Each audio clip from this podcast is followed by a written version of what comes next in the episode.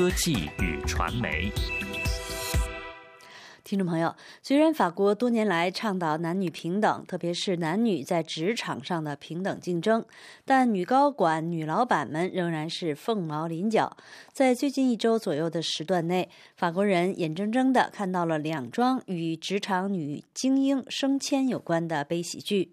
一位尚无媒体经验的女新人登上了法国公立电视集团总裁的宝座，另一位却在任职十个月后，因为出租车费大大超标而黯然辞去了法国国家视听研究院院长的职务。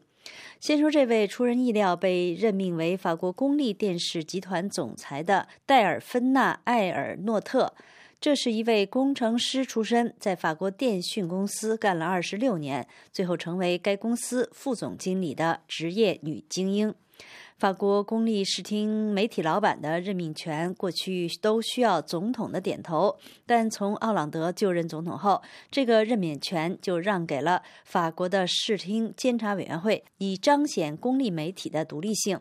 但日常领导公立媒体的仍然是法国的文化部，预算来自政府，也要获得议会批准。因此很难说总统府和政府机构都不想和不能对任命人选施加影响。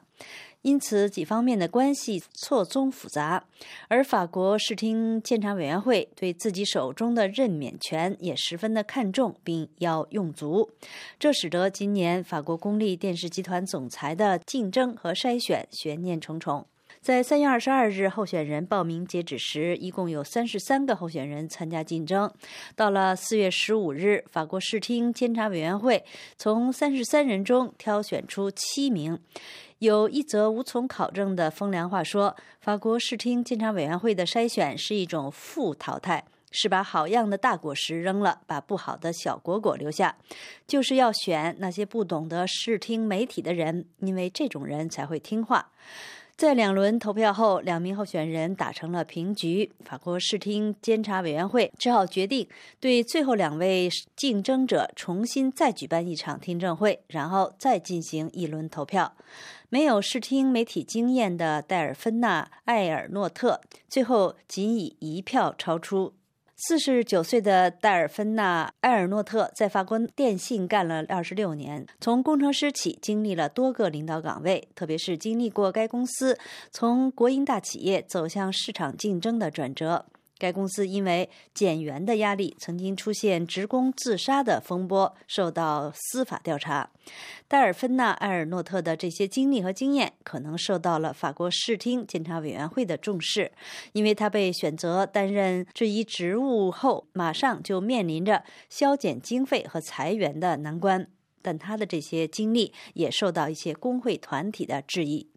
戴尔芬达·埃尔诺特虽然没有过领导视听媒体的经历，但法国电信与法国公立电视台的合作很多。他本人也热爱文化艺术，导演过戏剧，参与领导过法国著名的一家摄影学校。她的丈夫则是一名戏剧演员。戴尔芬娜·埃尔诺特被任命后，大众的知名度从零点起蹿升，而另一位法国公立媒体的女高管却遭遇了仕途滑铁卢，也从无名变得有名。她就是担任法国国家视听研究院院长的阿涅斯·萨阿勒，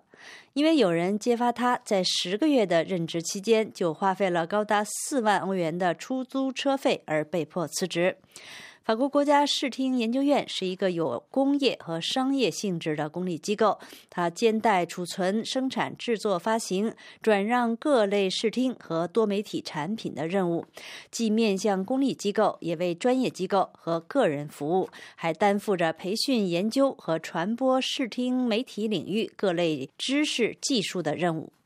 四月二十三日，法国国家视听研究院的行政委员会开会，与会者收到了一份匿名报告，显示研究院院长阿尔涅萨阿勒上任十个月以来，除了该院为他花费七千欧元预定出租车车费外，他还超支了三万两千欧元用在出租车的费用上。他本人的解释是，因为没有驾照，所以在周末假期不能使用专职司机为他开车，只好雇佣了其他的出租车。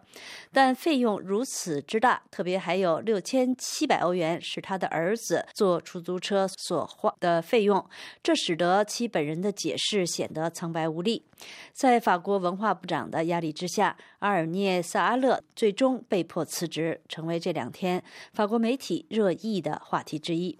听众朋友，以上是科技传媒专栏节目，由肖曼编播，介绍的是法国公立媒体两位女高管的诞生和陨灭。感谢苏菲亚的技术合作。